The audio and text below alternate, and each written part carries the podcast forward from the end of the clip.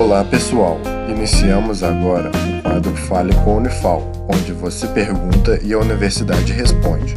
Fique agora com a pergunta de um de nossos ouvintes.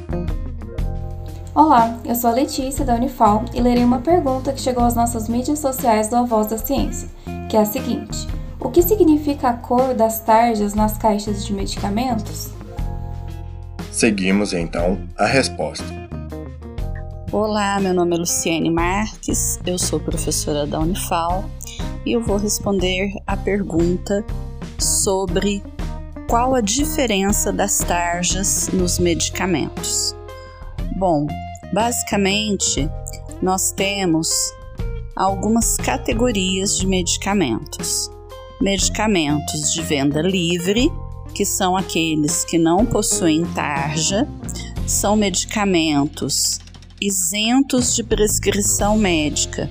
No entanto, o farmacêutico ele pode prescrevê-los. Temos também os medicamentos tarjados, e nessa categoria há os medicamentos de tarja vermelha, em que não há necessidade de deixar a receita na farmácia esses medicamentos, eles devem ser vendidos apenas mediante apresentação da receita.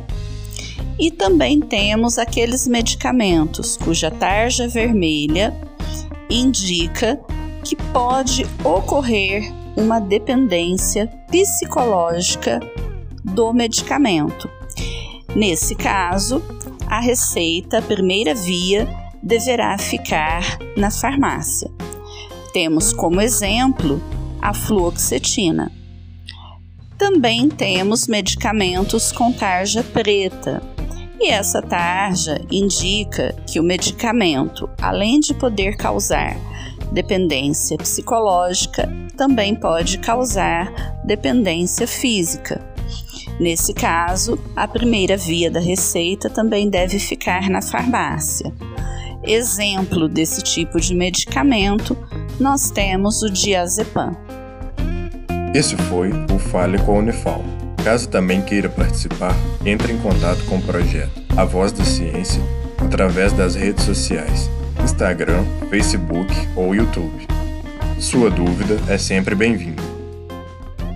Esse projeto de extensão tem um apoio da Rádio Federal de Alfenas FM.